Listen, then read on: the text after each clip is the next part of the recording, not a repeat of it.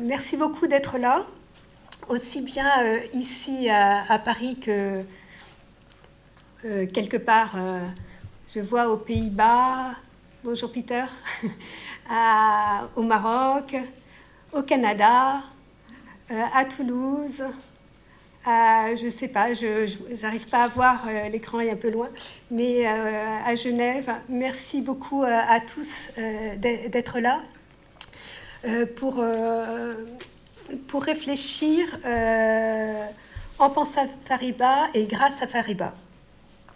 Donc, on avait aujourd'hui le quatrième séminaire euh, qui, euh, les trois premiers avaient été en janvier, février, mars et interrompus euh, par la crise sanitaire. Et on est vraiment heureux de pouvoir la poursuivre malgré les conditions difficiles. Alors, très rapidement, pour, notamment pour tous ceux qui, qui n'ont pas pu être au rassemblement avant, un petit point sur, sur Fariba. Donc depuis le 3 euh, octobre, pardon, elle est assignée à résidence avec son bracelet électronique. Euh, c'est euh, évidemment un grand soulagement et elle c'est beaucoup moins dur pour, pour Fariba, mais c'est tout de même sans doute plus un soulagement pour nous que pour elle parce que les contraintes continuent. Elle continue à être prisonnière. Euh, elle ne peut pas sortir à plus de 300 mètres autour de chez elle alors que le tribunal lui avait accordé euh, l'espace de Téhéran. Mais les gardiens de la Révolution sont revenus sur cette condition et donc ont imposé 300 mètres. Surtout, elle ne peut avoir aucun contact avec personne sauf euh, ses deux sœurs et ses deux beaux-frères et aucun contact avec l'étranger. elle n'a pas récupéré son ordinateur et tout son matériel. donc il est extrêmement euh, difficile aujourd'hui pour elle. Euh, elle n'a pas évidemment de droit de déclaration euh, publique, donc même si je sais qu'elle vous remercie tous. Et elle, subit, comme dans beaucoup de pays, hein, une assignation, enfin, il y a un contrôle administratif, donc elle doit signer une fiche tous les jours avec euh, donc euh, très intrusif hein, de, la part, des, autorités euh, sur elle, mais aussi sur sa famille. Donc c'est assez compliqué et donc elle reste prisonnière, elle reste une prisonnière scientifique. Et il faut qu'on continue notre combat pour elle, pour sa liberté, sa liberté de recherche, sa liberté de mouvement. Donc merci encore d'être là, tous présents à, ses côtés pour, euh, pour, euh, pour la soutenir. Elle le sait, ça lui fait euh, beaucoup de bien. Alors cette séance, cette séance a été organisée à partir des travaux de Fariba sur le style de vie. des travaux qu'elle a abordés en anthropologue, en anthropologue social du politique, si je reprends le titre du séminaire, à travers des figures euh, des figures qu'elle décrit de manière remarquable, très fine et subtile, avec euh, de l'humour et de l'empathie, comme vous connaissez ses écrits. Euh, ainsi en va-t-il de ces figures aussi variées que pour, les figures qui nous intéressent aujourd'hui, que l'imam Ali ou Tayyeb, le, le, leader de la halle des fruits et légumes de Téhéran dans les années 40, 60, 70, ou bien de Ali, le vendeur de Mercedes, dans les années 70-80. Tous ces personnages, ce sont des Mard qui adhèrent à une éthique euh, sociale euh, dont l'altruisme est le pivot, mais euh, dont le style de vie est également caractérisé par le courage, l'honneur, la modestie, l'humilité, la rectitude. Mais ce que montre Fariba, c'est que le kidam aussi peut être javanmard dès lors, c'est un exemple qu'elle donne, euh, qu'il rapporte un kilo de viande à la maison en temps de crise, euh, soulignant l'importance euh, du don et du sacrifice, y compris dans des actes totalement dérisoires.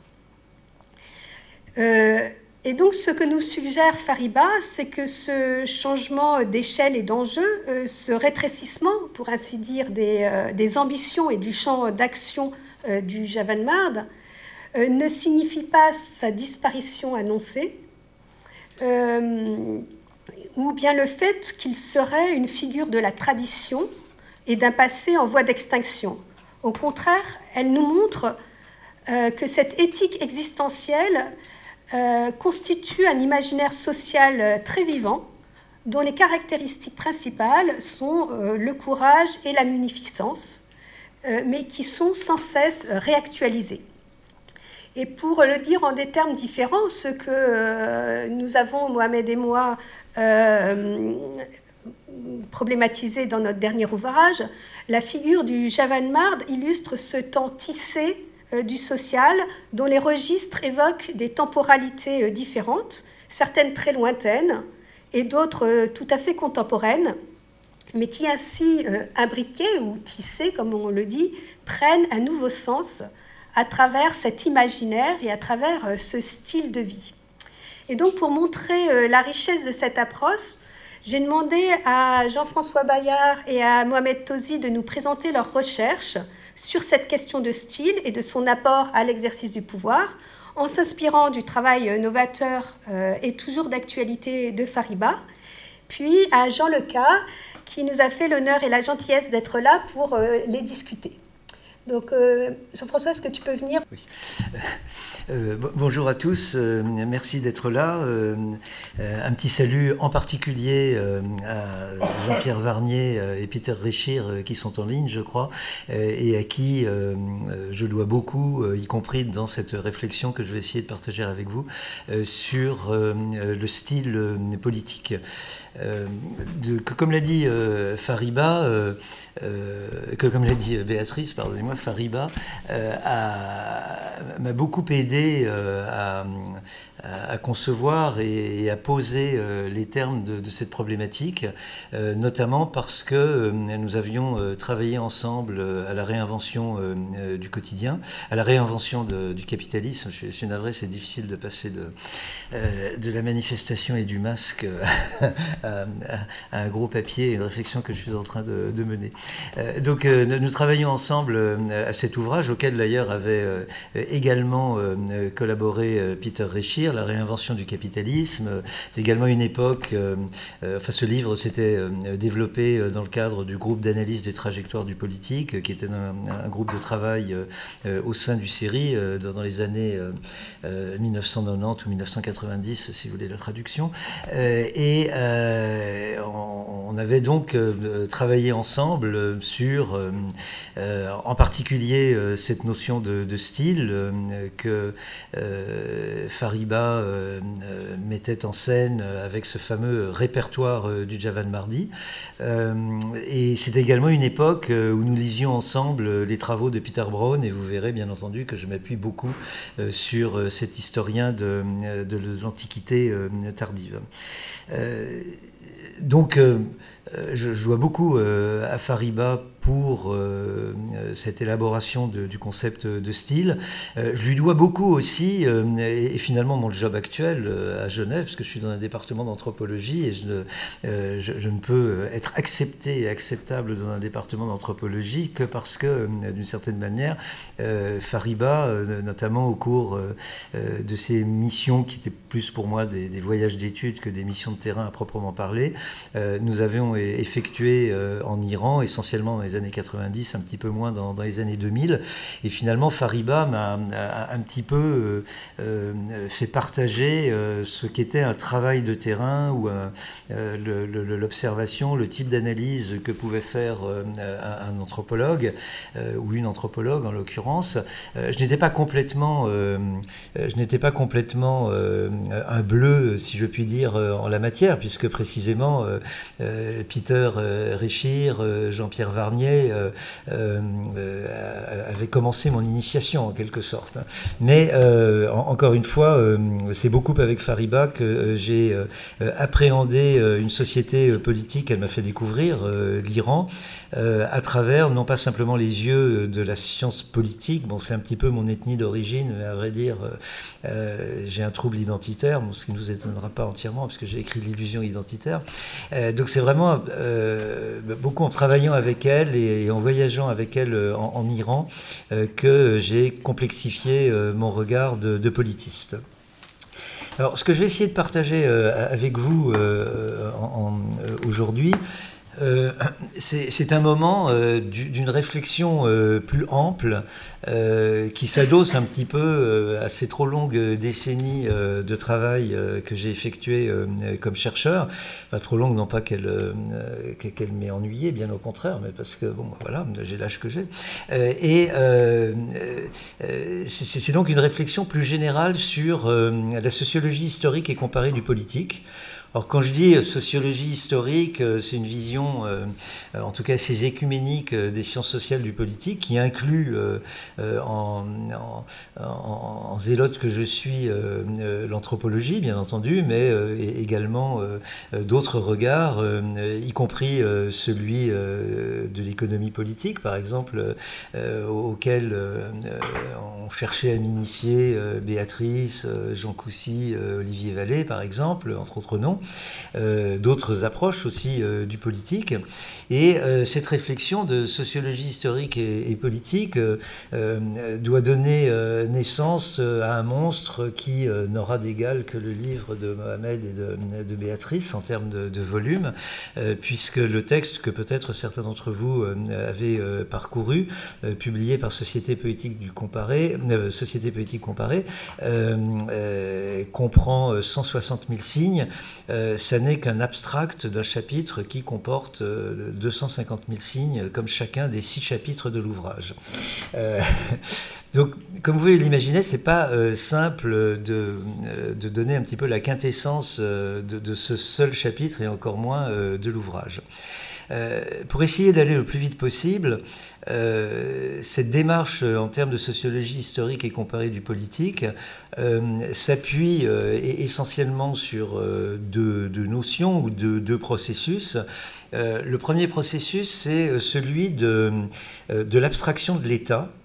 Alors, l'abstraction, parce que le concept d'État est lui-même une abstraction, bon, c'est un concept, éventuellement un, idéal type, etc., que, j'essaye de, de, faire travailler mais également parce que la formation de l'État comme processus historique euh, est un processus d'abstraction euh, que l'on euh, repère sur toute une série de sites de, manière non exhaustive, naturellement.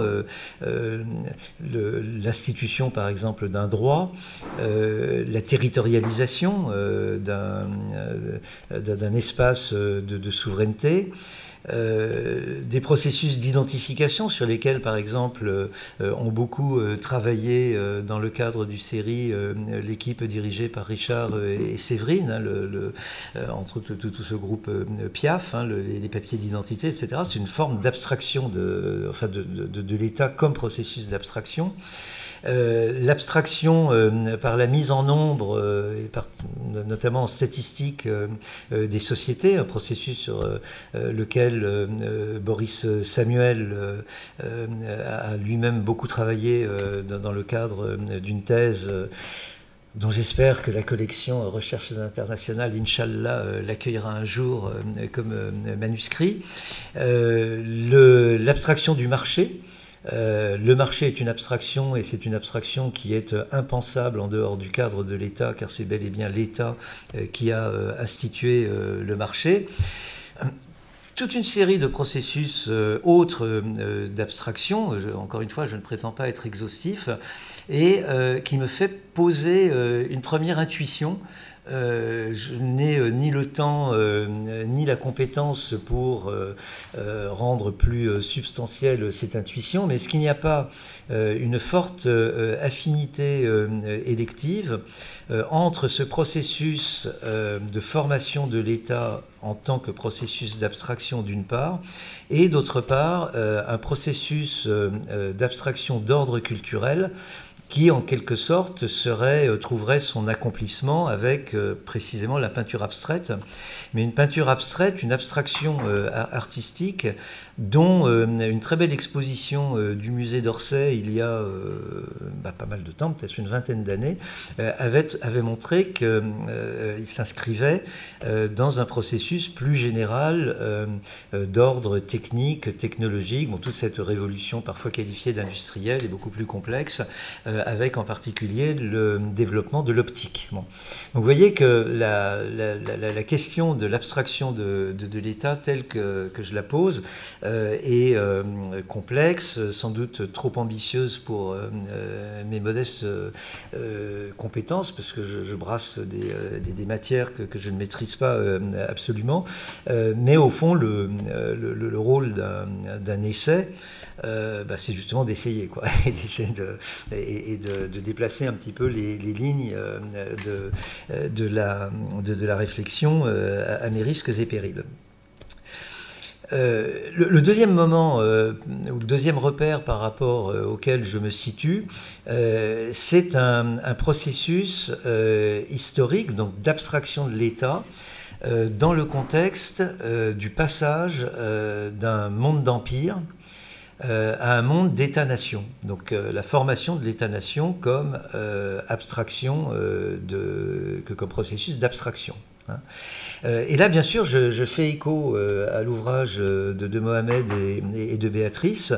il ne faut pas qu'il y ait d'ailleurs de, de, malentendus entre nos deux approches, parce que je parle sur un mode paradigmatique du passage d'un monde d'empire à un mode d'État-nation.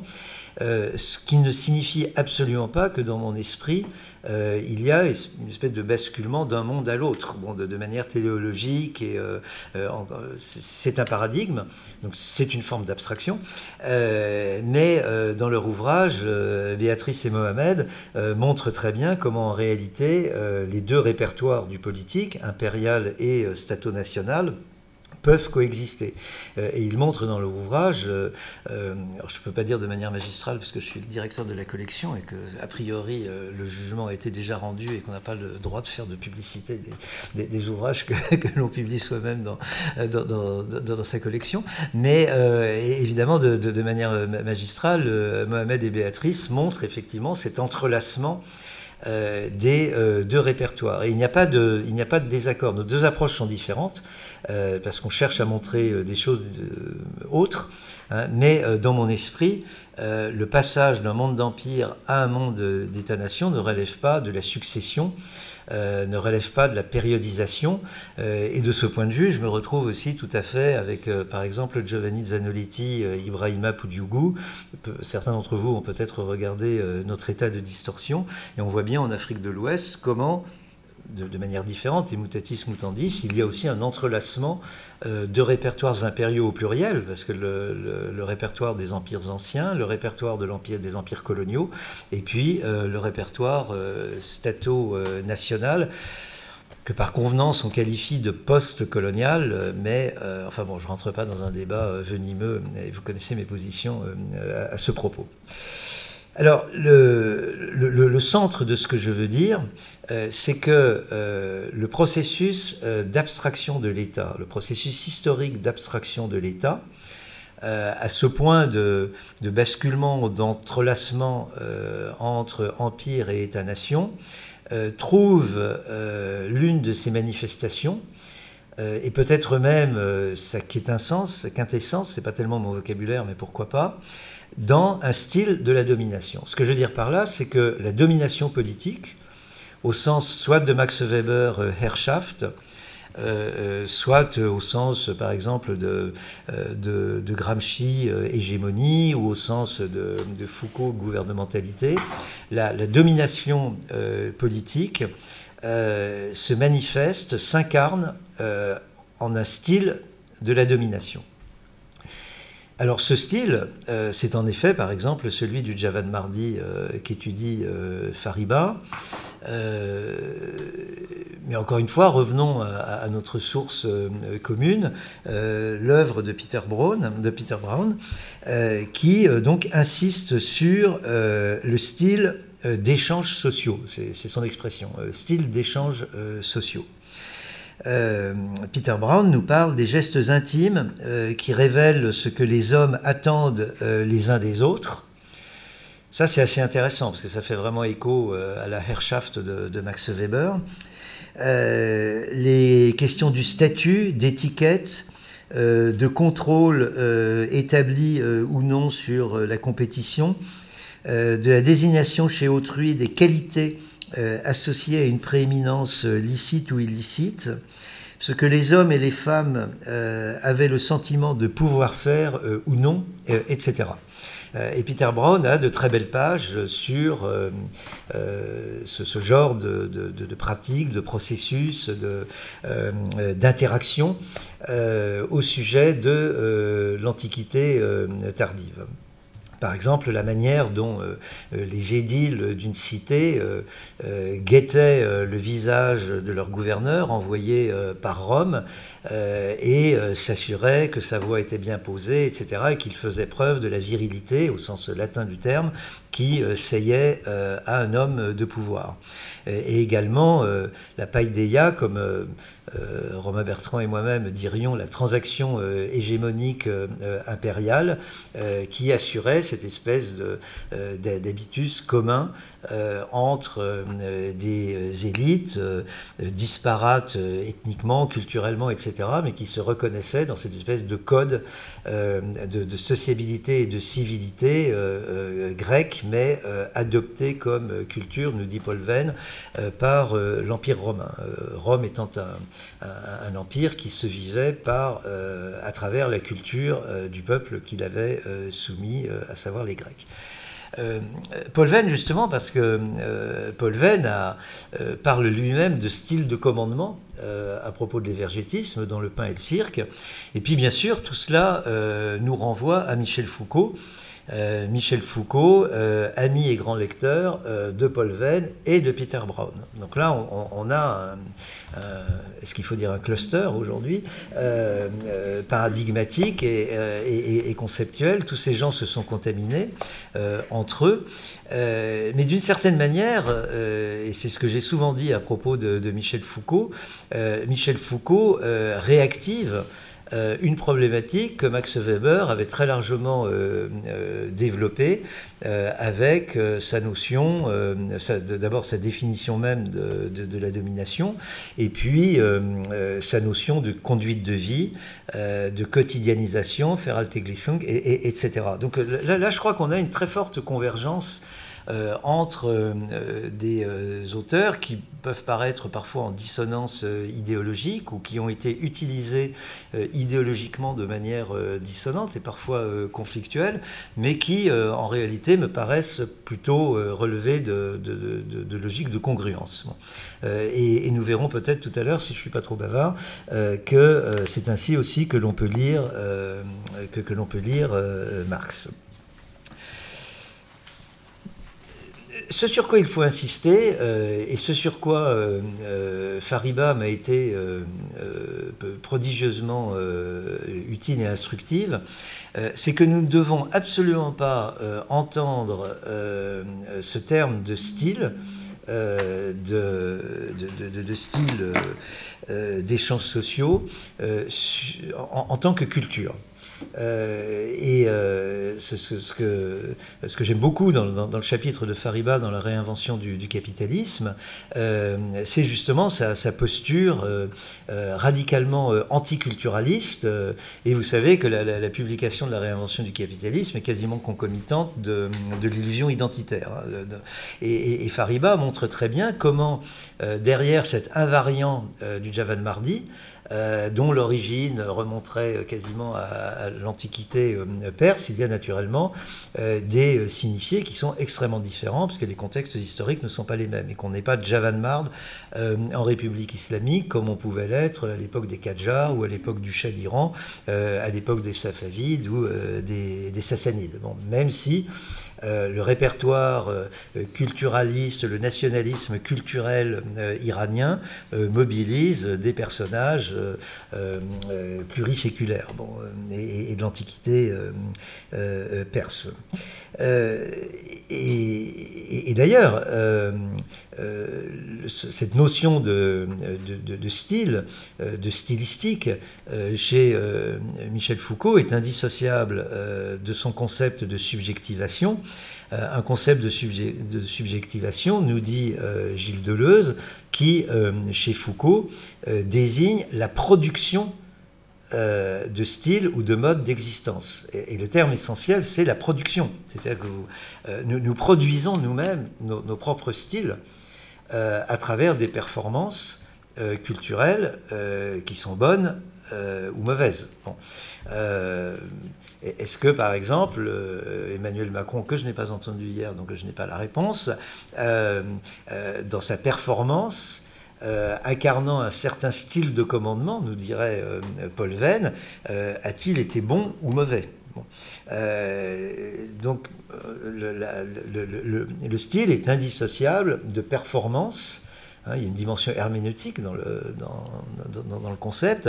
Le, style est indissociable de la performance que l'on en fait.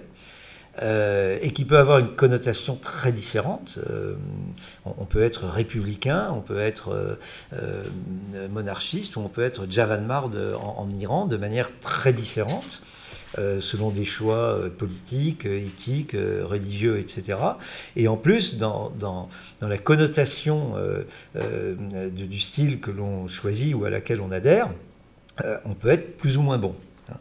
Mais ce qui compte, c'est que le style n'est jamais un donné, c'est une production euh, à la fois individuelle et collective, et c'est une production qui est euh, historiquement euh, située.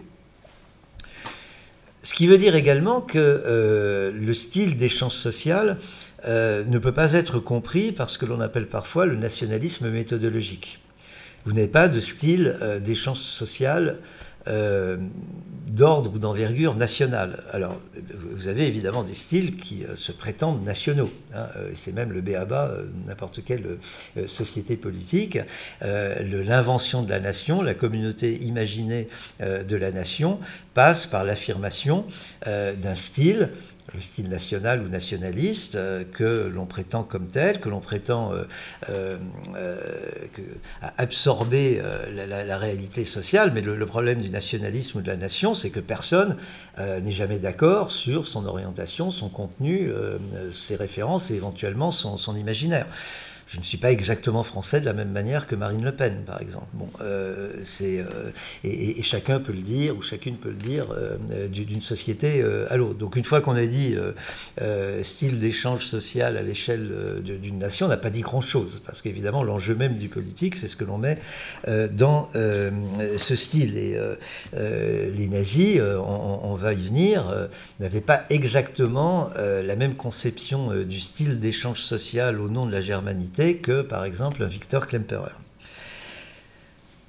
Le, mon idée, c'est que euh, néanmoins, euh, le style d'échange euh, social médiatise euh, et euh, synthétise euh, l'interaction mutuelle généralisée qu'est la nation. Et, je reprends la définition de la nation que proposait l'austro-marxiste Otto Bauer. Il disait que la nation, c'était une interaction mutuelle généralisée qui relevait bien entendu de l'ordre idéal, hein, les idéologies, etc., les phénomènes de conscience, mais également de la matérialité.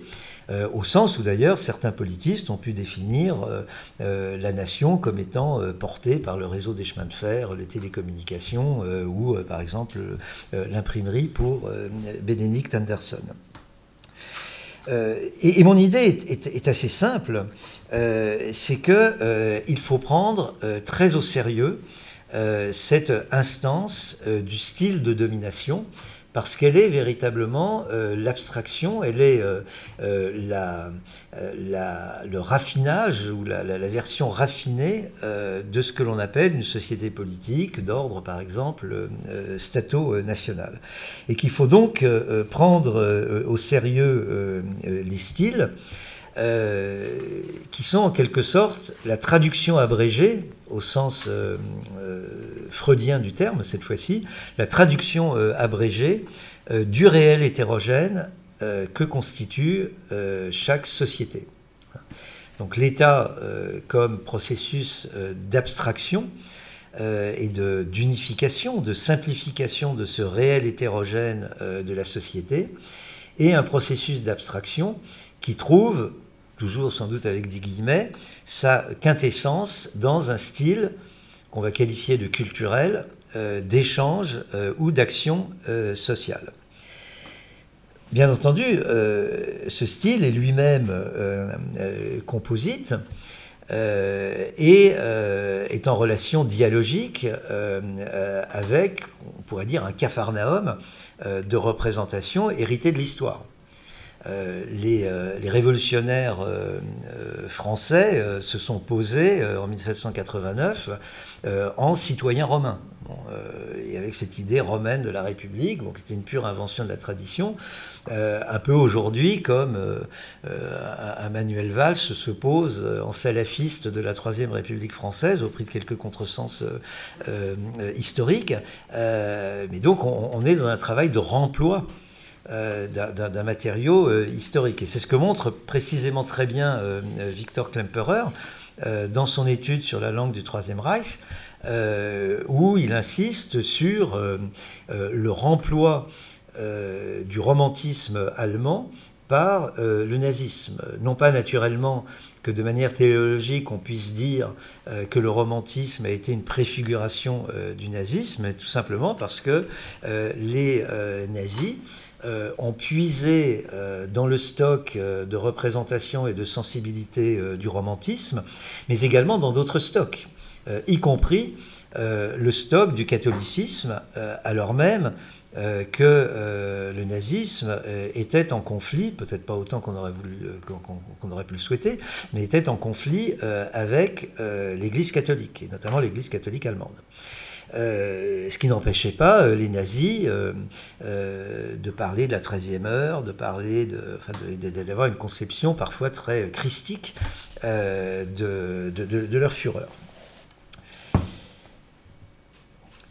Alors, ce style, euh, de, domination, euh, euh, il, peut être d'ordre discursif, au sens large du terme. Par exemple, Victor Klemperer a, a, montré effectivement qu'il y avait une langue du Troisième Reich qui souvent était d'ailleurs euh, euh, euh, parlé par les opposants eux-mêmes ou les gens assez distants du Troisième Reich. Et il compare cette langue à un poison, à un arsenic hein, qui intoxique jour après jour et de manière silencieuse les gens auxquels il est inoculé.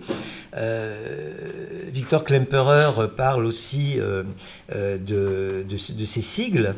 Euh, dans lesquels, par lesquels s'énonçait euh, la domination euh, nazie.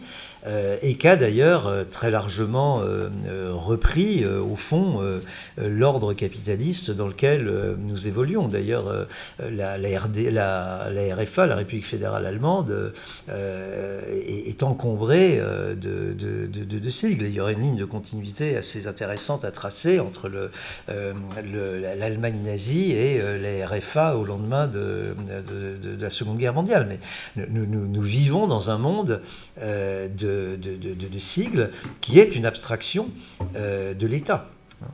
Euh, mais, euh, ça ne nous étonnera pas pour ceux d'entre vous qui connaissaient certains de mes travaux antérieurs, et notamment tout, tout, ce que nous avions développé dans le cadre du Tragepo, par exemple, avec Jean-Pierre Varnier, la, domination et le style de la domination passe par d'autres langages que ceux des mots, euh, ou euh, de leur contraction, par exemple, sous la forme euh, de, sigles administratifs ou autres. vous avez naturellement le langage vestimentaire, vous avez le langage pileux, vous avez le langage des gestes. Je, n'ai pas le temps de rentrer dans le détail, mais il prolifère. Je, le crains pour vous dans, l'article que j'ai publié dans Société politique comparée. Et l'intéressant est que chacun euh, de ces, euh, chacune de ces abstractions, chacune de ces traductions d'abrégés euh, a son autonomie propre et selon des logiques qui lui sont spécifiques, peut mettre en scène le conflit politique. je n'en prendrai qu'un exemple qui nous est familier en France, celui du voile, qui jette dans l'hystérie civique euh, la République française. Et là, on, a une, traduction euh, abrégée caricaturale, parce qu'on peut difficilement euh, rêver une, abstraction aussi drastique hein, que celle d'un morceau de tissu qui est porté par un millier, cinq mille, enfin j'en sais rien, jeunes femmes dans un pays quand même de, de 70 millions. Pour combien de temps, on ne sait pas trop. et qui a absorbé le débat public dans un pays qui avait quand même de 10 à 15% de chômeurs. Euh, donc là, vous avez euh, non seulement une abstraction, mais une distorsion extraordinaire entre la traduction abrégée de la cité euh, et son économie politique concrète et les débats que celle-ci aurait pu inspirer, par exemple. Le, côté fun de la chose, naturellement, c'est qu'aujourd'hui, nous portons tous, nous avons tous le, visage masqué que la République française interdisait aux femmes. donc là, il y a une espèce d'ironie de l'histoire qui, n'est pas faite pour me déplaire. Et là, je voudrais arriver à, deux autres points. Le, premier d'entre eux, c'est que dans nos sociétés euh, à la fois rationnelles, légales euh, et euh, capitalistes, la domination continue d'être stylisée, continue d'être médiatisée par des styles culturels. Alors, je, viens de donner un exemple dans le cas de la France, mais je voudrais peut-être insister sur euh, le fait que la, domination rationnelle légale au sens de Max Weber est en soi euh, un style. Euh, bon, ce style de la bureaucratie que euh, des auteurs ont pu railler, y compris dans la sphère, euh, dans la sphère culturelle, Daumier, enfin, toute la littérature aussi du 19e siècle. Bon, nous ne manquons pas de, de, textes qui raillent les petits travers du, fonctionnaire. Ça reste très présent dans les stéréotypes de, la société française aujourd'hui, non sans connotation, connotation politique bien entendu. Euh, euh, j'ai euh, à l'esprit ce, travail de notre collègue anthropologue Mirko Gupfert qui montrait comment les gendarmes nigériens tous les soirs se retrouvent au commissariat pour confronter leurs procès-verbaux et c'est celui qui aura le procès-verbal le mieux écrit. Donc vous avez aussi une esthétique euh, de, la domination euh, euh, rationnelle légale. Bon, nous, aujourd'hui, ça serait plutôt la beauté des camemberts que nous affichons dans nos rapports administratifs ou autres, mais il y a, une esthétique de, de l'ordre rationnel légal. Ce qui est peut-être aussi plus important à souligner dans le cadre de, nos sociétés à la fois rationnelles, légales et capitalistes, c'est que la consommation à la fois comme euh, ordre culturel euh, et comme ordre de la matérialité, contribue euh, à la stylisation de la domination politique. parce que au fond, elle contribue à la subjectivation, c'est-à-dire à la constitution du sujet moral. nous nous définissons comme sujet moral et comme sujet civique à travers notre consommation, euh, par exemple le vêtement, euh, l'habitat, euh, etc. et très largement, nous définissons aussi comme citoyens à travers cette consommation. Par exemple, tous les débats sur le halal, euh, le bon musulman quand même en France, euh, c'est celui euh, qui ne répugne pas à manger du porc et à boire de l'alcool. C'est même un ministre de l'Intérieur qui nous l'a dit. mais on peut trouver l'équivalent en Inde. Vous savez qu'il est très très facile de déclencher une émeute communaliste en Inde qui, en jetant une carcasse de porc dans l'enceinte d'une mosquée, euh, qui, euh, en euh, prétendant qu'un musulman a maltraité une vache. Donc on, peut très rapidement mettre en branle les passions politiques sur la base de la euh, sur la base de, la consommation, par exemple, alimentaire ou, euh, bien sûr, vestimentaire et euh. Là non plus, je n'ai pas le temps d'entrer en, matière, comme on dit, sur les bords du lac Léman, mais il y a toute une réflexion à, montrer sur le style de la domination dans le cadre de, de, l'ordre capitaliste. et là, un auteur comme Marcuse, en particulier son homme unidimensionnel, mérite d'être relu dans les termes de, cette problématique.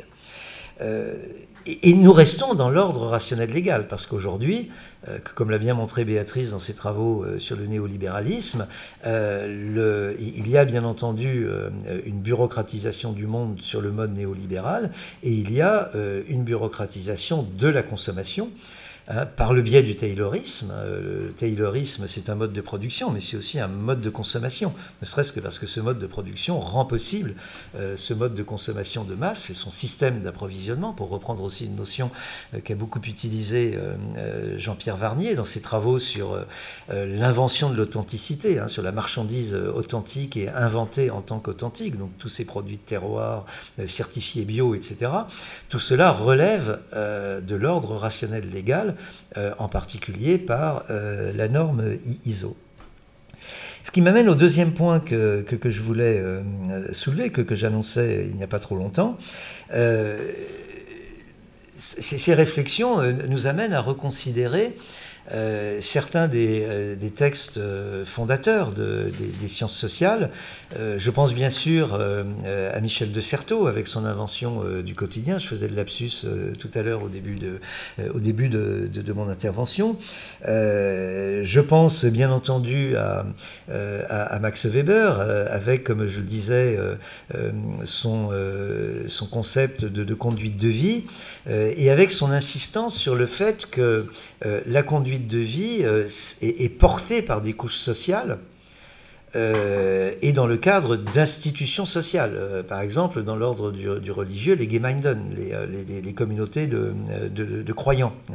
Et ça, c'est très important parce que cela nous rappelle que le style, qui effectivement est mis en œuvre par nos performances individuelles, est indissociable du social, est indissociable de l'institution à la fois imaginaire euh, et sociale euh, de, notre cité. Donc le style, ça n'est pas simplement, euh, ça n'est pas simplement une question personnelle, même si c'est indissolublement une affaire de performance individuelle. Michel Foucault, et, là aussi il faut insister sur ce point, euh, on, a beaucoup, ou certains ont beaucoup voulu croire que Michel Foucault euh, désertait avec son histoire de la sexualité, euh, son interrogation, sa problématisation du pouvoir. Mais en réalité, Michel Foucault, quand il nous parle de sexualité, quand il nous parle de style d'existence, de stylistique de l'existence, ne cesse pas de nous parler du politique. et chez lui, ce ne sont pas des petites affaires personnelles. Euh, que, que, que, le style. Hein. Euh, et puis, ce qui vous surprendra peut-être plus, euh, Michel Henry, alors, nous en blaguions avec, avec Jean à l'instant en aparté. Peut-être le Marx du philosophe Michel, du philosophe chrétien Michel Henry est-il purement imaginaire, mais en tout cas, il est fort intéressant. Euh, et euh, donc en gros, et, pour aller vite et au risque peut-être d'un ou deux contresens, euh, Michel Henry se refuse à opposer le vieux Marx au jeune Marx et considère que le vieux Marx a toujours été fidèle à, à, sa jeunesse et pour, pour Michel Henry, Marx est un grand penseur de, la subjectivité euh, et euh, ajoute-t-il même euh, le plus grand philosophe chrétien du 19e siècle. Vous voyez qu'il pousse le raisonnement assez loin. mais quelques citations quand même. alors attendez que je m'y retrouve. Non, parce que ça, va être trop long et j'ai perdu du temps parce qu'on n'a plus beaucoup de temps. Mais, quand même, cette insistance euh, de, Marx sur la dimension euh, subjective euh, de l'existence sociale, ce qui permet de comprendre sa phrase célèbre, Maître de sa création, l'homme apparaît comme son esclave. Et cette phrase, elle est euh, au, fond, euh, elle annonce d'une certaine manière euh, l'assujettissement de, Foucault. Vous savez que chez Foucault, il y a cette ambivalence Hein. Euh, la, subjectivation, c'est la constitution euh, du sujet moral, mais le sujet à la fois comme étant soumis à la Herrschaft et, comme le, et, le sujet producteur de son histoire. Donc il y a, y a évidemment l'ambivalence euh, du, terme. Et cette ambivalence, on la retrouve chez, chez Marx, maître de sa création. L'homme apparaît comme son esclave.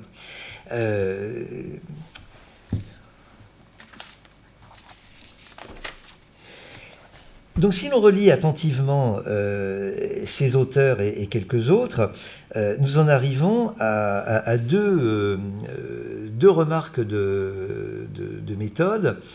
Le, style de la domination participe, comme je l'ai dit, du discursif, etc., mais participe également d'un apprentissage procédural et préverbalisé euh, de, notre société. Et là aussi, je fais un petit clin d'œil à, Jean-Pierre Varnier, euh, qui insiste beaucoup sur cette distinction qu'il emprunte euh, à Jean Piaget. Euh, et euh, je ne vois euh, naturellement, j'ai plaisir à citer Jean Piaget et Jean-Pierre Verdier. Et, au fond, une bonne part du style de, de, la domination relève de notre apprentissage procédural. il suffit d'ailleurs de comparer la manière dont Béatrice en Iran porte le voile avec la façon dont Fariba le porte pour voir que euh, le port du voile relève quand même de l'apprentissage procédural. Et que quand on s'y met euh, à 20 et quelques années, euh, c'est plus compliqué. bon. alors je ne sais pas, peut-être que d'ici une ou deux générations, les Français porteront avec plus de grâce les masques que nous-mêmes. mais cette, bon, tout, tout cela, on, le retrouve bien entendu chez Bourdieu, hein, avec notamment dans sens pratique ces très très belles pages euh, euh, sur euh, ce qu'il emprunte très largement à Mauss, c'est-à-dire l'exis et les techniques du corps. Donc la, le, style de la domination participe de cet, apprentissage, de cet apprentissage procédural de technique du corps. Ça, c'est un premier point de, de, méthode.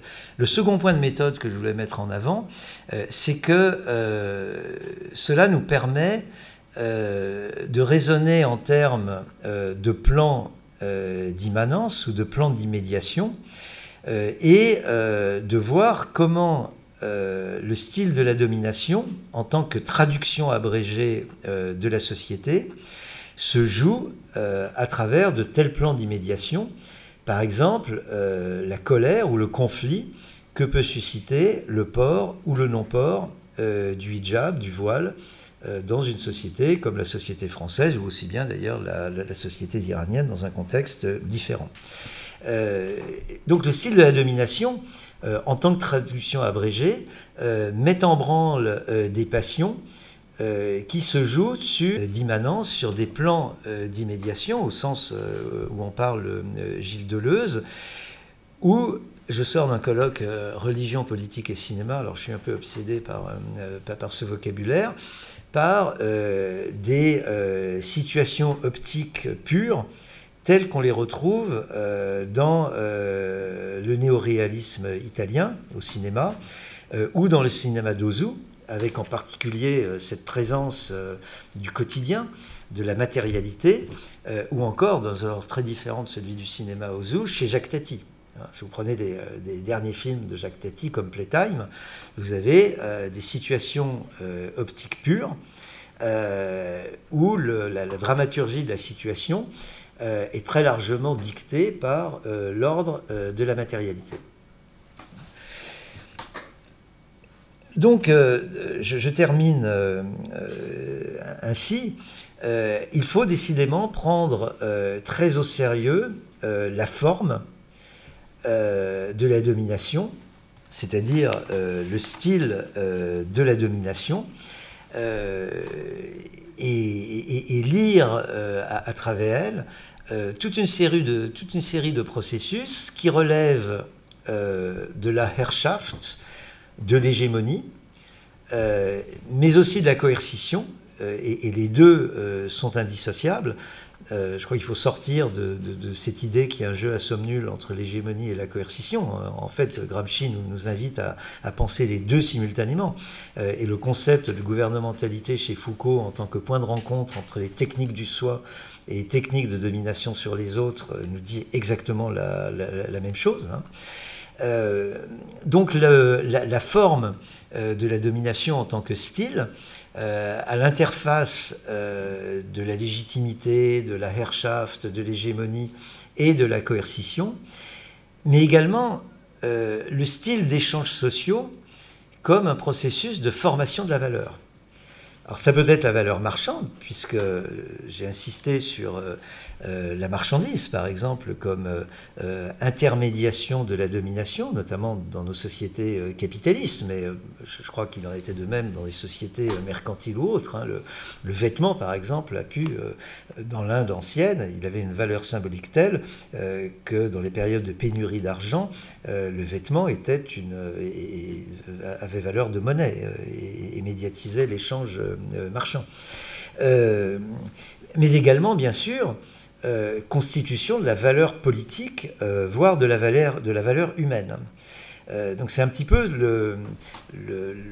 l'argumentation que je cherche à développer dans, dans, ce texte, ce qui ne nous éloigne pas tant que cela de l'interrogation initiale de Fariba sur le Javanmard, puisque le Javanmard, c'est un homme de valeur. Euh, et c'est un homme de valeur, euh, bien entendu, très ambivalent. Et, l'intérêt du concept de style, euh, c'est qu'il n'y a pas de style sans ambivalence. Parce que précisément, le style participe de la performance.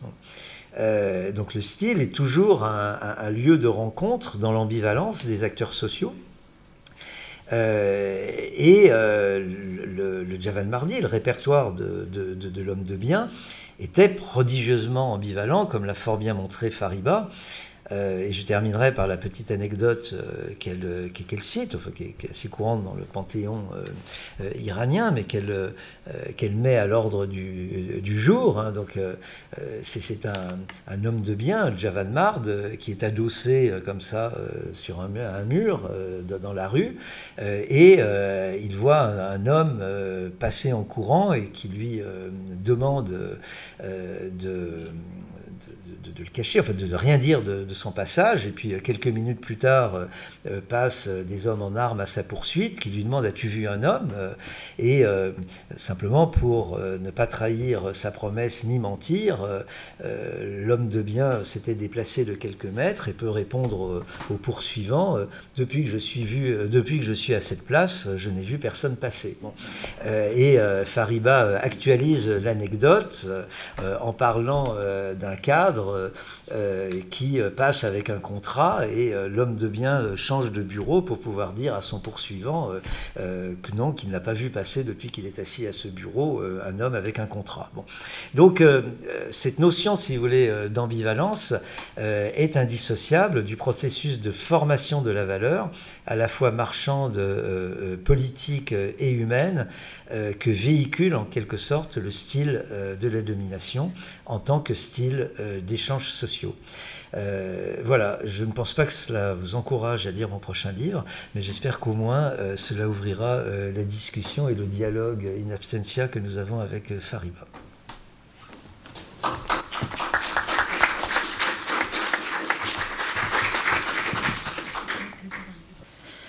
Merci de me donner l'occasion un peu de, de participer à, cette, à ce séminaire. Et donc, je, je, n'ai pas la même, le même niveau de fréquentation avec, euh, avec qu'à euh, Jean-François, mais euh, on se connaît depuis maintenant une trentaine d'années, quand même. Et, je pense que quand Béatrice et Jean-François m'ont invité à, parler dans ce séminaire, donc j'ai été lire les, les lectures conseillées euh, par les organisateurs pour, euh, et euh, pour y voir un, écho, un dialogue lointain, même avec ce que, ce que j'écris, ce que j'ai écrit. Et même, ça m'a permis de redécouvrir un peu ce que j'ai écrit il y a 30 ans, de façon un peu intuitive, concernant le Maroc. Bien sûr, que ce soit l'Empire perse, dans, la langue du Ré, ou, l'Empire chérifien, ils se font écho sur beaucoup de choses. Et, euh, et ça m'a permis donc d'aller voir un peu ce que j'ai écrit il y, a, il y, a, exactement 20 ans, 22 ans, sur cette, cette, question.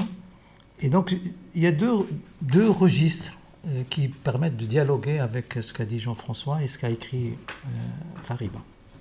Et le premier, c'est euh, la réflexion que, que, que, j'ai faite, ou d'autres ont faite, sur, sur la caractérisation de la façon de dominer euh, au Maroc, ou du lieu de domination au Maroc, euh, qui sont évoqués à partir, essentiellement à partir d'un concept, qui est le concept de Marzen, qu'on définit généralement par magasin, c'est l'équivalent de magasin, ça a donné magasin et c'est euh, au-delà de, de, ce qu'il signifie matériellement comme un grenier euh, ou un, lieu de stockage est, devenu un, concept tellement euh, à la fois polysémique, chargé, que finalement même les journalistes français quand ils parlent de Maroc, ils parlent que de Marzen et après on ne va pas plus loin. Et j'étais allé, allé, voir, explorer un peu ce que c'est que ce Marzen au-delà de...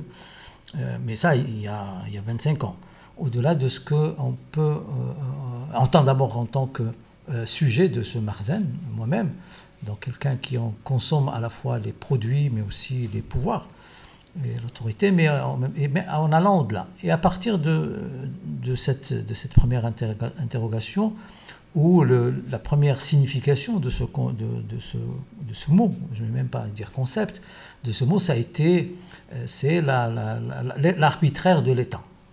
Euh, mais en même temps, on est très troublé euh, au, Maroc quand on découvre le même mot qualifiant une, un caftan, c'est-à-dire un, habit de fête, ou une, une, façon de coudre, un plat de cuisine, donc etc. Donc on a, donc il y a ou le port d'un, la selle d'un, cheval d'apparat ou euh, tout simplement la, façon de tisser, je reviendrai sur le mot tisser, de tisser une. Et, ou même, euh, quand on le voit, qualifier l'attente que toutes les communes, les 1500 communes rurales et urbaines du Maroc achètent pour les prêter euh, aux gens qui vont faire des fêtes dans les rues ou faire ou même des condoléances. Donc cette polysémie était troublante. Euh, et donc, ça, la première définition que j'en ai faite, et, à ce moment-là, il n'y a pas même le concept style, euh, je ne le connaissais pas, euh, ou je ne l'avais jamais utilisé, c'était de dire finalement, savoir, ça renvoie à un savoir-faire, un savoir-être, un port de tête aussi, et qui est, qui est l'un des lieux de, de, de, de, domination. Et puis je me suis intéressé un peu à où est-ce qu'il est, il est, il est il est situé dans le cœur du moteur, le cœur du réacteur pour dire. Et, c'est là où j'ai forgé un peu un concept, j'appelle Dar al c'est-à-dire la maison du Marzen, qui était euh, le palais lui-même euh, et la façon dont, le, dans ce palais construit des normes euh, dans, qui sont et la façon dont ils sont diffusés. Mais tout ça était tout à fait, j'allais dire, tout à fait euh, intuitif. Il n'y a, pas derrière euh, euh, une, un cadre théorique adéquat. puis il y a eu des énigmes, donc qui sont des énigmes qu'on a rencontrées là quand on faisait des terrains avec, avec Béatrice, et qui, qui justement rendaient compte de de la façon dont, dans ce style, euh, parce que maintenant il faut le qualifier de style, de style marzénien si on veut dire, donc, euh, devient euh, le style hégémonique même, non seulement de domination, parce qu'il n'est pas en soi imposé, il est souvent choisi comme un signe de distinction quand il opère au niveau des, des, communs, des gens, des gens normaux. comment ce, style, approprié par l'ensemble par de la population, avec bien sûr en fonction de leur bourse surtout, parce qu'on a, on a du, style marzenien bas de gamme, moyenne gamme, haute gamme, et comment il devient lui-même un véhicule d'acceptation, de, j'allais dire, d'état de choses extrêmement euh, paradoxales et contradictoires. Euh, l'observation a commencé par une biographie d'un cadre de l'État, je vais le dire, parce qu'on en a. Et d'ailleurs, ça a donné euh, l'observation, ou plutôt le compte-rendu de cette biographie, qui renvoie à, un homme et à son style de vie lui-même, nous a permis justement de forger cette métaphore de tissage, d'un temps tissé justement autour de cette combinaison euh, de petits styles qui donnent le style du pouvoir. Euh, ce personnage qu'on qualifie d'énigme, euh, bon, je, vais dire un peu sa biographie, parce que de toute façon, le style, c'est un niveau de matérialisation même de la domination au quotidien.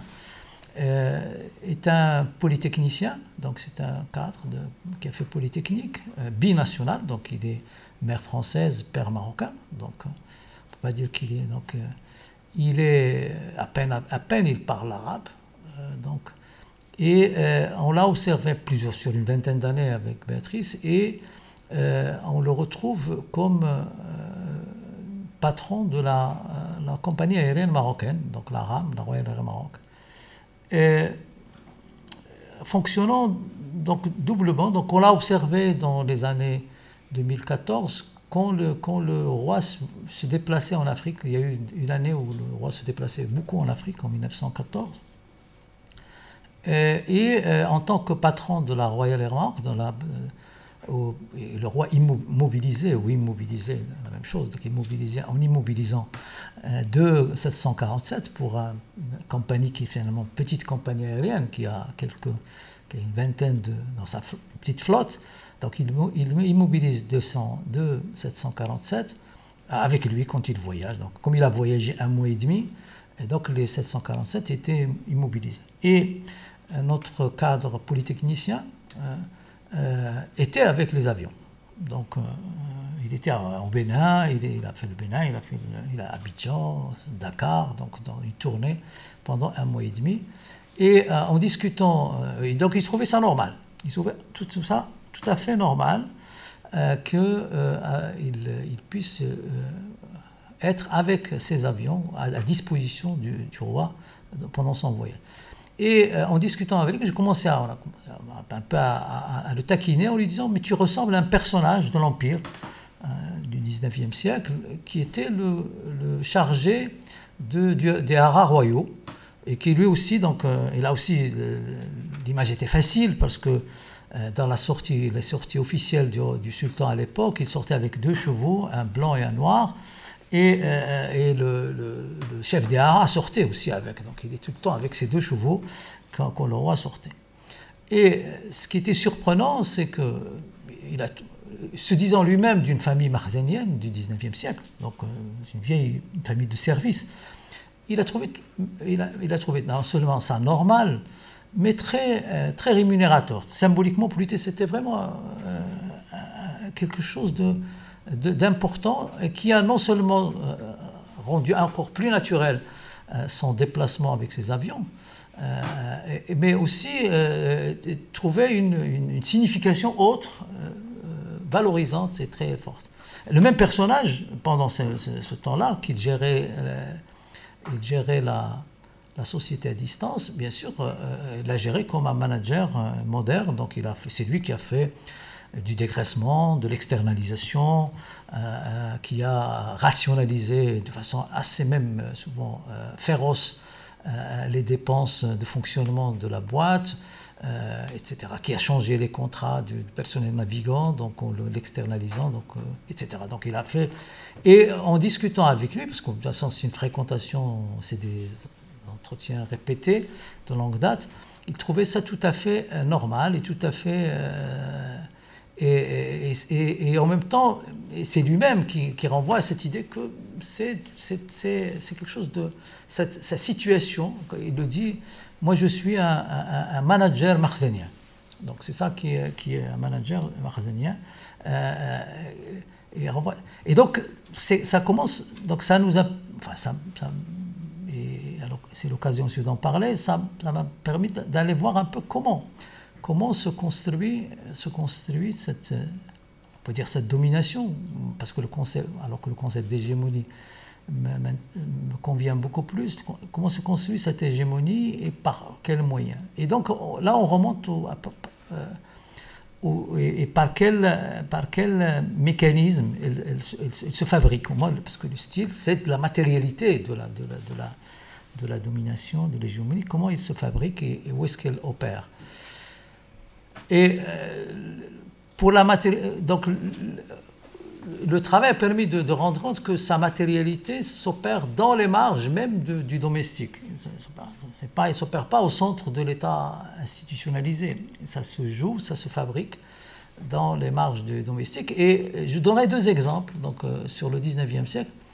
Euh, parce que justement, et c'est là où les caractéristiques, j'allais dire, d'un gouvernement impérial sont, intéressantes parce qu'il agit dans une configuration de concurrence de style.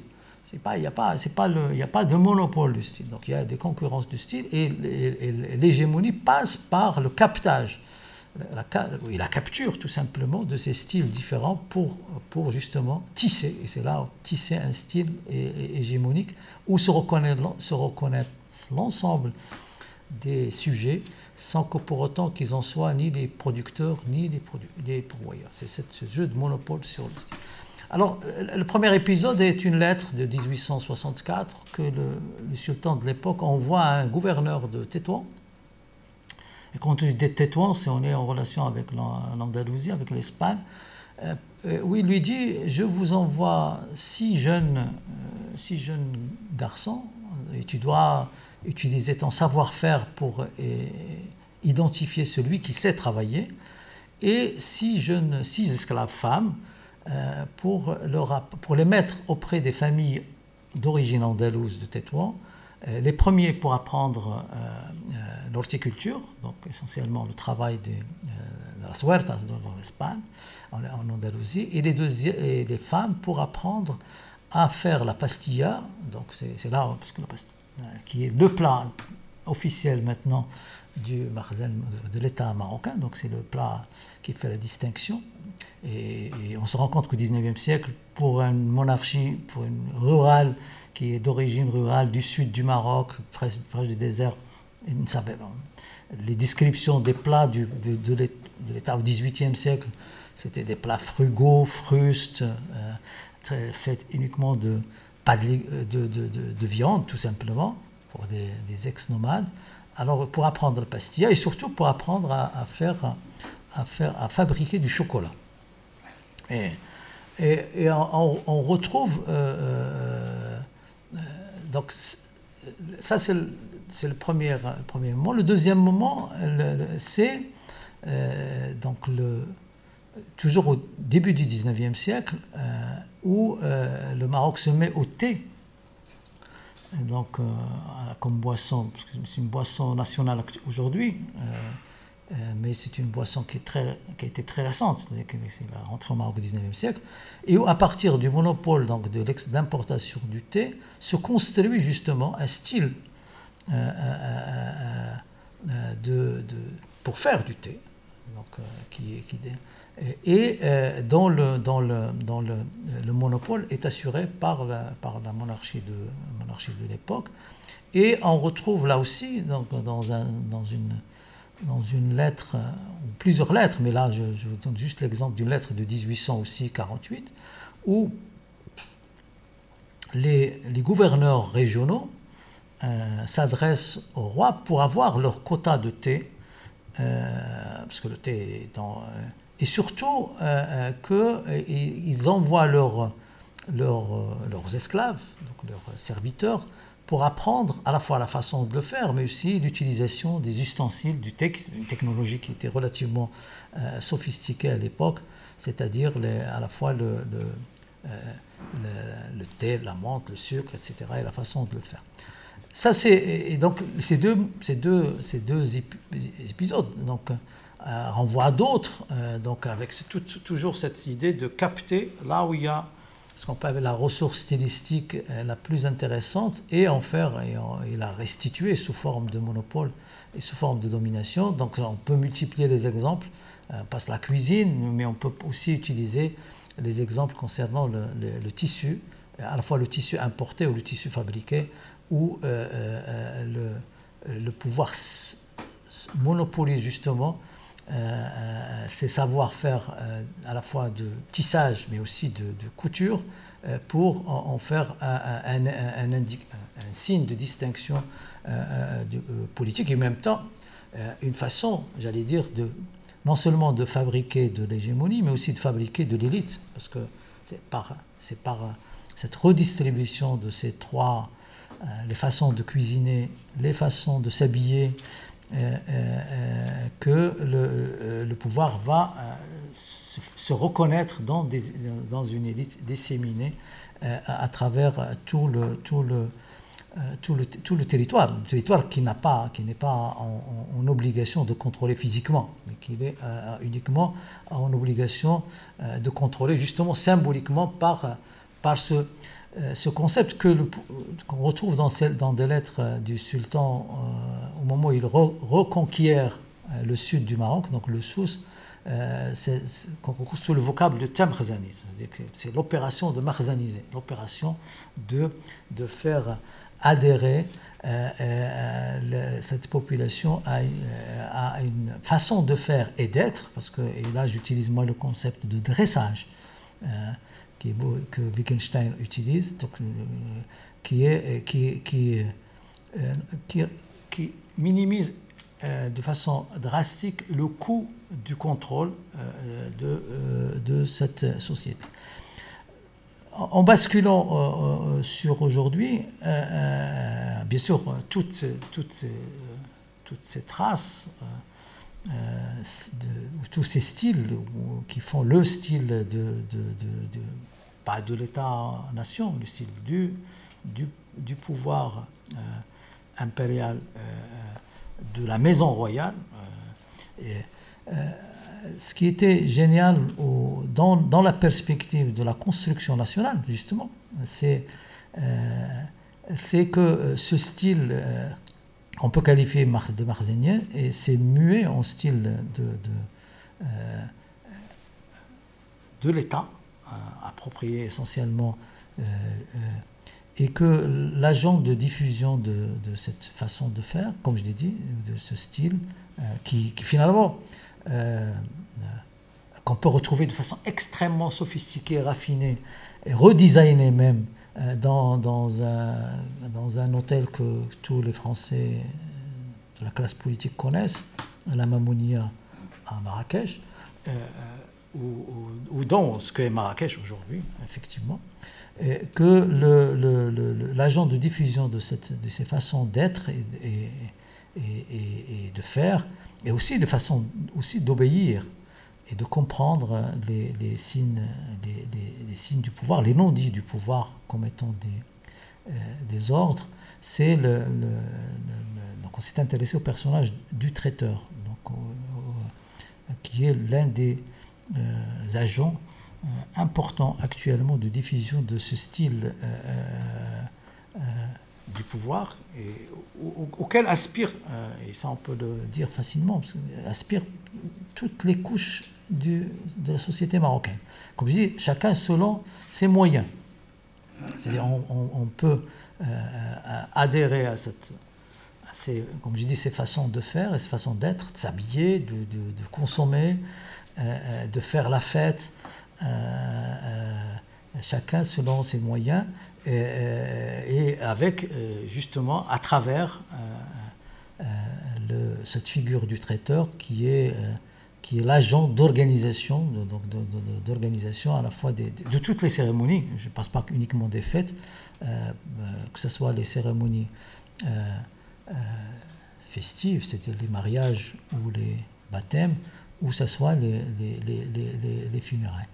Bien sûr, pour entretenir entretenir euh, ce savoir-faire et, en faire, euh, et en faire aussi un moyen de distinction et de gouvernement politique, euh, le, actuellement, je dis bien aujourd'hui, donc on est dans le 2021, le pouvoir reconstruit cette maison du royal en l'élargissant au, maximum possible par, par une, une, une, élection de certains de, personnages, de personnages divers dans la société, que ça peut être des intellectuels ou des artistes ou des et euh, dans cette dans cette euh, diffusion du style de domination euh, le, le, roi se fait pas violence mais se fait un, devoir important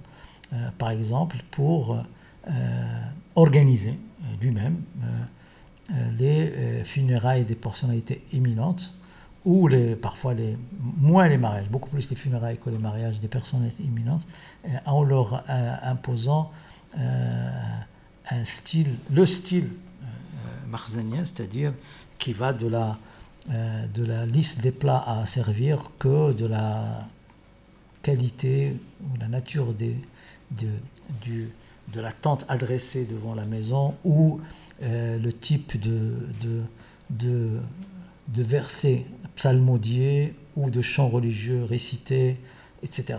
Donc, là, on le voit fonctionner de, euh, façon intéressante. Alors, je finis avec le, dernier, euh, dernière euh, anecdote, pas anecdote parce qu'il s'agit d'une observation ethnographique.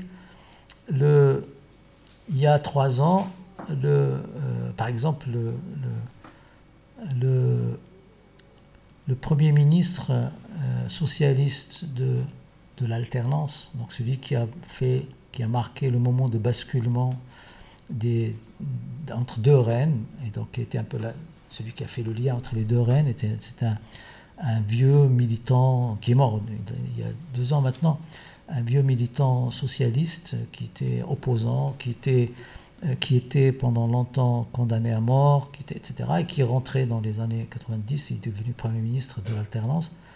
Euh, étant malade, euh, quand il est tombé malade, à un moment donné, il est pris en charge justement par, par, le, par le roi dans ce style marzinien. Et j'étais le visiter dans la clinique où il, où il, était, il était en convalescence. Et euh, euh, donc l'étage où il était était confisqué, et donc euh, il y avait le traiteur qui était là. Donc quand on allait le visiter, on mangeait. On mangeait des, on était obligé de manger, passer par la. donc il, servait, c'est-à-dire la table était ouverte toute la journée. Et je lui demandais, mais quand est-ce que tu vas sortir? Parce qu'il était. Il m'a dit, tu sais, je ne sais pas. Euh, je ne sais pas, pour l'instant, il faut en profiter. Les gens viennent, ils il, s'occupent de tout. Et euh, euh, je n'ai pas le. De toute façon, on m'a dit tu, il faut que tu te, te requinques, il faut que tu, sois. Tu, sois bien traité et je, reste là.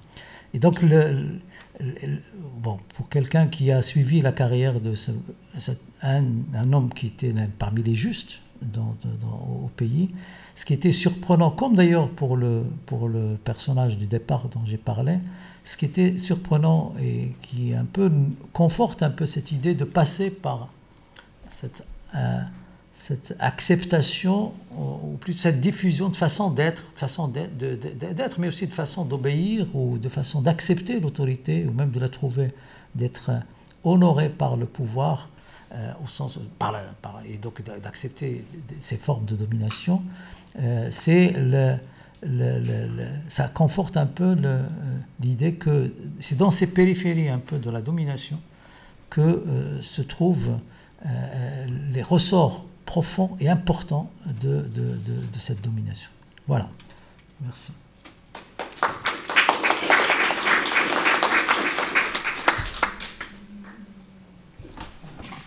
Bon, on va essayer d'être, dans la mesure du possible, d'être bref. Euh, après, vous avez eu deux exposés denses et qui font partie, le premier, d'un futur livre de centaines de milliers de signes, et le second, d'un livre de 600, de 600 pages à peu près, d'un peu plus de 600 pages, avec une bibliographie de 51 pages. Une 10 bibliographie de 51 pages. Tisser le temps politique, ça a dû, lui prendre du, leur prendre du temps de tisser. Bien. Donc c'est un peu euh, une gageure. Hein. Comment peut-on euh, discuter cela après un temps je suis dans une situation d'ailleurs un peu difficile dans la mesure où je dois dire que je suis d'accord presque sur tout ce qu'ils disent. Euh, et du coup, on ne peut pas. Ça met le discutant. une bonne discussion, c'est une discussion critique. Or, je n'ai pas véritablement de critique. J'ai quelques notes de bas de page, peut-être, c'est tout. Mais auparavant, je voudrais dire le, je connais Jean-François, c'est le celui que je connais depuis le plus longtemps, euh, depuis euh, une bonne quarantaine d'années. Et je dirais, nous avons suivi une voie parallèle, des voies parallèles, mais en géométrie non euclidienne, c'est-à-dire des voies qui se rencontrent. Si je devais dessiner, je dirais cependant qu'il y a une ligne, la ligne Jean-François, qui est plus longue que la ligne Leca son output, sa production est plus importante, il est plus dynamique, et ce n'est pas fini. Et c'est une... Je voudrais dire toute l'admiration que je porte, non seulement à lui, mais à tout ce petit groupe, cette petite bande de frères, comme on dit dans Henri V, c'est ça, We Few, We Happy Few, Fariba, Mohamed, Béatrice, Jean-François et quelques autres. Jean-François ajoute Jean-Pierre Varnier, par exemple et quelques autres, euh, cette petite bande qui est un peu une sorte de, collectif euh, joyeux, maintenant un peu moins bien sûr, euh, Fariba est quand même confinée, elle sera comme Jeanne au pain sec dans le cabinet noir, n'est-ce pas, de Victor Hugo. Mais enfin, tout de même, c'est une, c'est une, vraie, c'est une vraie joie pour moi de, prendre contact avec eux à travers ces textes et aussi avec eux euh, directement. Je voulais, je voulais vous le dire, le dire en, en, commencement, parce que c'est une... Euh, donc je me bornerai peut-être à quelques petites footnotes, n'est-ce pas, et puis quelque chose euh, traduisant un peu aussi mon, propre, itinéraire. Par exemple, je dirais que j'ai été très sensible à l'idée de, de style, de langage, de réalité langagière. Euh, moi, je l'ai abordé un peu à, à travers l'idée d'idéosystème de Frédéric Bon et aussi de. C'est surtout l'idée de fiction qui m'a. qui m'a. Les fictions, la symbolique des fictions. L'État est une fiction. N'est-ce pas? Et un certain nombre de choses dont Jean-François, Béatrice et Mohamed parlent, euh, Jean-François parlant d'abstraction, euh, moi je les ai un peu conceptualisés comme des fictions. À la... Les choses fictionnelles ne sont pas des choses fictives. Attention. Hein, lisez David Lodge, lisez quelques autres. Hein, pas question de. Les choses fictionnelles sont une réalité sociale.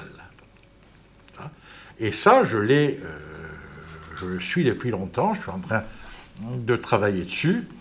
Et ces fictions peuvent être euh, des personnages créés. Hercule Poirot, par exemple. Et ça peut être des institutions.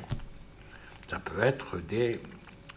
Et puis, euh, nourrissant ces fictions, les justifiées par elles, vous avez toutes les pratiques que nos, mes trois auteurs décrivent, toutes ces pratiques langagières, corporelles, les parures, les petites interactions, les petites choses du jour au jour le jour, les manières, n'est-ce pas? Hein, ces choses qui sont la vertu civilisatrice de l'hypocrisie, dit, dit de façon un peu cynique, n'est-ce pas? Mais sans lesquelles il n'y a pas de, euh, constitution d'une sorte de, coexistence pacifique si tant est qu'on on peut dire, Jean-François n'aime pas du tout la notion d'essence, n'est-ce pas? Et je suis d'accord avec lui, j'en dirai un mot. Mais il y a un point sur lequel l'essence peut être quelque vue conceptualisée justement, comme il a été par Julien Freund, c'est de voir dans la politique une sorte de...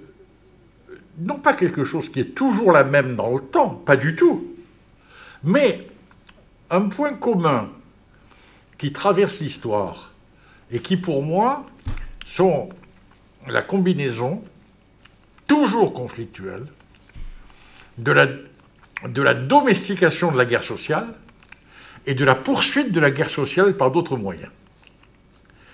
Pour moi, c'est ça, y compris dans les, dans les pays où on n'a pas le concept de politique, où les politiques sont tout à fait différentes, et ça, c'est.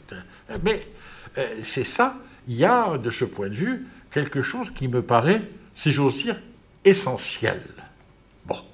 Et euh, je dois dire que euh, je suis là très sensible au fait que, au rôle des fictions dans la construction de l'abstraction du politique. Et je voudrais dire un ou deux mots euh, de plus là-dessus, toujours mes footnotes, n'est-ce pas? Euh, D'une part, euh, l'idée de langage, de réalité langagière me paraît très juste, à condition, comme ils le font, de d'étendre la notion de langage, n'est-ce pas? C'est les gestes, c'est les manières, je l'ai dit, c'est les parures. Vous voyez à l'intestat, par exemple. Ce sont, sont les dessins. Toutes ces choses-là font partie du langage. En ce sens, la réalité sociale est une réalité langagière. Mais il ne s'ensuit pas pour autant que toute réalité en soi est langagière. Là, là, là. La, la météorite qui tombe n'est pas langagière. L'épidémie n'est pas langagière. Mais elles sont saisies par le langage, qui lui donne des sens et qui en font des réalités sociales alors qu'elles sont des réalités physiques au départ. C'est le, sens. Euh, on, on, comprend mal Bruno Latour quand il dit que telle maladie n'existait pas avant qu'elle ait été identifiée. C'est idiot, elle existait, mais bien sûr qu'elle existait, comme réalité. Mais comme réalité sociale, elle n'a existé que quand elle a été identifiée par le langage. C'est ça le, point clé, n'est-ce pas? Et euh, je dois dire que j'ai été sensible notamment aux citations de Volkan Kashuba, culture populaire et culture ouvrière, catégorie symbolique, quelques remarques ethnologiques qui sont citées par Jean-François. Ces formes symboliques, chant, danse, etc., recèlent parfois plus d'efficacité politique que les autres modèles, que ces autres modèles considérés communément comme la véritable expression de l'activité politique, le référendum, les statuts des organisations, les élections. Histoire du quotidien et histoire politique sont étroitement mêlées. Et ça, ils en apportent la euh, démonstration. Je me permettrai ici deux petites footnotes. Deux footnotes, enfin, je premièrement, oui, mais n'y a-t-il pas des basculements politiques brutaux analogue à la chute de la météorite. Guerre, occupation, qui bouscule le quotidien, il ne l'efface pas pour autant, mais il le bouscule. C'est-à-dire que le quotidien se défait. Ce qui est terrible, parce que ça veut dire que c'est toute la société qui s'en va, qui se. qui dépérit pas l'État qui dépérit, l'État mais c'est la société. Et donc, euh, ensuite, le quotidien reprend ses droits, travaille, reprend, reprend ses droits, parce qu'on ne vit pas sans, le mode de la vie quotidien. Mais je crois qu'il faut faire sa part à cette espèce de brutalité euh, qui se produit. Et deuxième exemple, deuxième chose, brutalité aussi, Quid de la terreur nue? Il y a des situations où la terreur nue s'exerce, où il n'y a plus rien. Hein? Quand euh, Himmler déclare qu'il faut ne pas mépriser les juifs, parce que ce serait encore les considérer comme des êtres humains, ce qu'ils ne sont pas, vous avez là la brutalité nue. Bien sûr, elle est exprimée dans ce langage extraordinaire. Mais vous avez là la terreur nue. Et je crois que, euh, c'est ma deuxième footnote, je crois qu'il ne faut pas euh, oublier qu'il y a des moments où le politique entièrement disparaît pour un temps. Hein.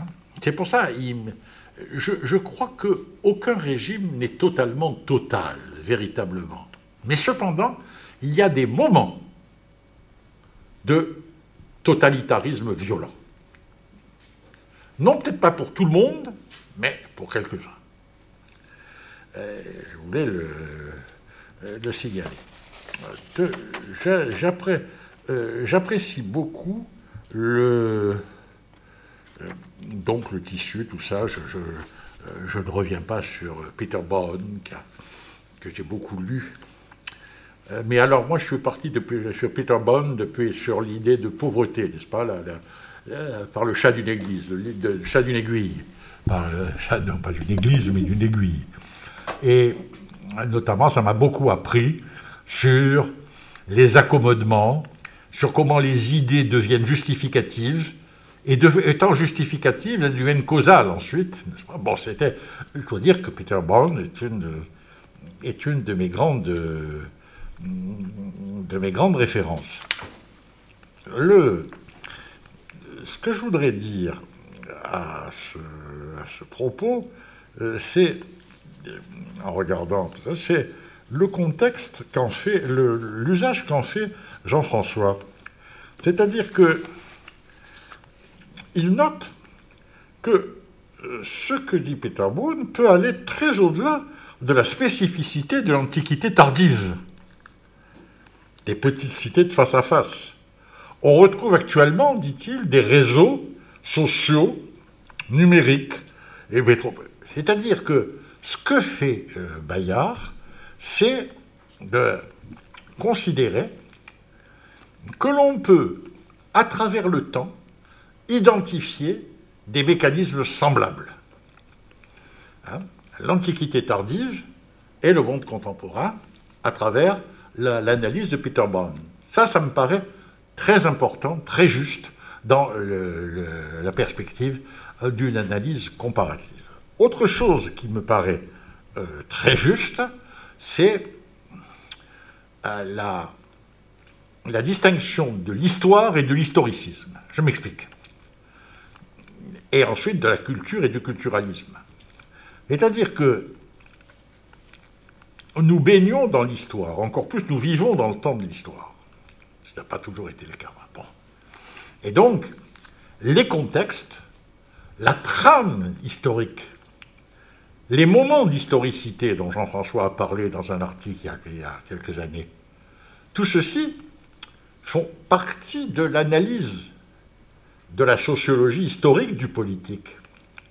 Mais il ne faut pas en faire une, une usage historiciste, c'est-à-dire qui dirait qu'il y a un sens de l'histoire que ce sens est déterminé téléologiquement. Je sais que ça a été le grand discours.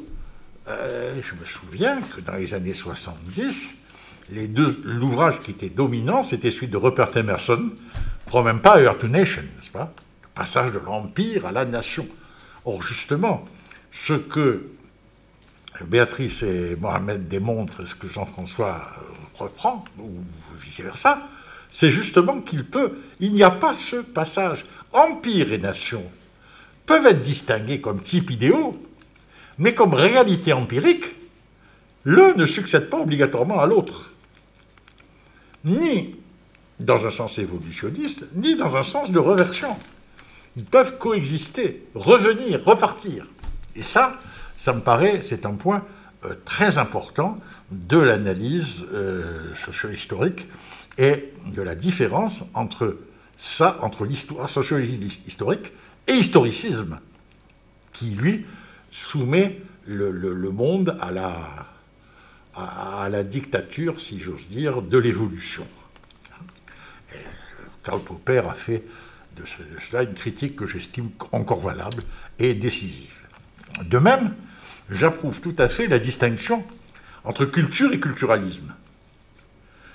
Culture, c'est prendre justement au sérieux tous les modes d'être, tous ces modes d'interaction, toutes ces cultures matérielles qui font, qui dessinent la singularité d'une société. Le culturalisme consiste à faire de cette culture, si j'ose dire, une nature, qui ne bouge pas, qui est là. Hein. si bien que, de même qu'on a eu l'erreur de naturaliser, de faire de la nature une sorte de d'invariant, de même, le culturalisme fait de la culture un invariant. Et ça, je dois dire que c'est une chose que euh, j'approuve beaucoup. Le, euh, je me bornerai, tellement de choses encore, mais euh, le, bon, je ne vais pas travailler, parce que je, c'est l'idée de culturalisme, c'est que je, j'approuve tout à fait l'idée de subjectivation comme production de mode d'existence ou style de vie, et non comme une essence plus ou moins intemporelle qui surdéterminerait l'État. Ça me paraît assez juste, et cette, définition de la subjectivation, c'est-à-dire la constitution du sujet moral, hein, et me paraît justement être contraire à, au culturalisme. Il me reste deux ou trois petits trucs, si j'ose dire, mais enfin c'est là. Euh, je recommanderais euh, un travail un peu plus... Peut-être que Jean-François y consacrera du temps dans ses autres chapitres, mais sur les rapports entre la mémoire et l'histoire. Il y a là quelque chose de, un nœud très important. L'activité mémorielle a ses règles. Elle elle élimine. Elle garde, mais elle élimine. Elle ne se souvient pas de tout, l'activité mémorielle. Seuls les éléphants n'oublient jamais, dit Hercule Poirot. Elephants can remember. Mais euh, l'activité mémorielle élimine. L'activité historienne, elle, cumule. Je ne dis pas du tout que les questions historiques sont les mêmes et qu'on accumule de l'histoire l'une sur l'autre, mais que simplement, il y a des perspectives historiques qui sont rejetées, qui sont critiquées, comme des perspectives qui ont été déclarées fausses, d'autres qui, sont, qui interviennent, nouvelles, qui sont ajoutées, si bien que vous avez un rapport entre la mémoire et l'histoire qui est un rapport, on le connaît, fait, depuis Ricoeur, depuis Benjamin, Benjamin, Benjamin qui est depuis surtout, qui est un rapport très euh, qu'il faut conceptualiser très fortement et analyser quand on étudie justement tout ce rôle des styles, des styles de vie et des styles de langage. C'est ce qui me paraît euh, important. Et euh, je terminerai sur une chose, c'est peut-être faut-il euh, travailler davantage sur quelque chose qui me, qui me paraît important, qui est l'idée de monde de la vie, l'idée husserlienne, de monde de la vie. C'est-à-dire que nous avons deux manières d'appréhender le monde. Nous avons deux manières, en quelque sorte, de d'essayer de mettre un peu d'ordre dans le chaos du présent, car le présent nous échappe toujours. Nous sommes toujours dans, sommes jamais sur, sur, un terrain stable avec le présent. Hein. bon. Et comment essayons-nous de faire face à, ce chaos? Eh bien, il y a évidemment la pensée objectivante, l'observation universalisante, la recherche de lois scientifiques, hein, que l'on euh, considère comme la grande conquête des Lumières en oubliant qu'il y a eu des sciences anciennes. Hein. et qui continue à, exister. En oubliant aussi que quand on croit aux lois scientifiques, en même temps, en pleine Angleterre du 19e siècle, vous avez l'occultisme et le spiritisme. Hein, et autant pour, la, pour le progrès hein, linéaire. Bon. Donc, euh, vous avez euh, cette sorte de, euh, de foi dans l'observation universalisante qui n'est pas, qui n'est pas, qui mérite pas tous les, toutes les choses dont, le scientisme, on l'accuse de scientisme, c'est vrai, mais enfin, il y, a, il y, a, eu quand même beaucoup de choses qui ont été faites, qui ont été réalisées par l'observation universalisante dans laquelle, tout en étant dans le monde, on se met au-dessus du monde pour essayer d'en élucider les lois ou du moins les mécanismes. Mais vous avez un autre rapport au monde, qui est un monde horizontal, qui ne disparaît jamais. C'est le rapport du monde de la vie. Hein Ce monde de la vie, c'est le monde de l'expression du manque et de l'absurde. Hein c'est ce qu'on sent euh, dans le, quand on sent que le présent nous échappe. Mais c'est aussi le monde de la conviction. Le monde du Dieu d'Abraham, d'Isaac et de Jacob, de Blaise Pascal, et non celui des philosophes et des savants. Le Dieu des philosophes et des savants, c'est celui de l'observation objective, de l'observation universalisante. Le Dieu d'Abraham, Isaac et Jacob, c'est le Dieu du monde de la vie. Et ces deux choses, c'est le monde de l'évidence, sans démonstration scientifique. C'est le monde du logos, c'est le monde de la narration. Donc, comment nous vivons dans ces deux mondes Mais nous ne pouvons pas faire abstraction du fait que nous sommes des êtres locaux dans le monde de la vie. Même si, des êtres locaux, même si nous sommes aussi, nous essayons aussi, dans le monde contemporain du moins, dans le monde du progrès de la science, de devenir des êtres au-dessus, qui observent. Par parenthèse, c'est un peu les deux Marx que j'observais euh, quand je pensais à la lecture de Michel Henry, faite notamment par, euh, euh, Jean-François, eh bien, c'est la lecture du Marx du monde de la vie. Et puis, vous avez l'autre lecture, celle de Jerry Cohen, Karl Marx Theory of History, qui est une analyse fonctionnaliste du de Marx, n'est-ce pas? Et ça, c'est la lecture de euh, l'objectivation. C'est la lecture de l'observation universalisante. Ce sont deux choses, et je crois que me semble-t-il, et je terminerai là-dessus, que sur un propos normatif, je n'hésite pas à le dire, je crois qu'il n'y a de société vivable et de sciences politiques dignes de ce nom que si nous essayons de ne pas soumettre le monde de la vie à euh, l'observation universalisante, car à ce moment-là, nous devenons des hommes de trop, mais inversement, car le monde de la vie ne produit pas que des bonnes choses. Hein. Euh, le monde de la vie euh, de, Goffman, c'est le monde des cérémonies, hein. mais c'est aussi le monde euh, du chaos, de l'affrontement brutal entre groupes. Donc, c'est une sorte de balance pluraliste dans un monde qui ne pourra jamais être mis totalement en ordre entre le monde de la vie locale et le monde de l'observation universalisante. Merci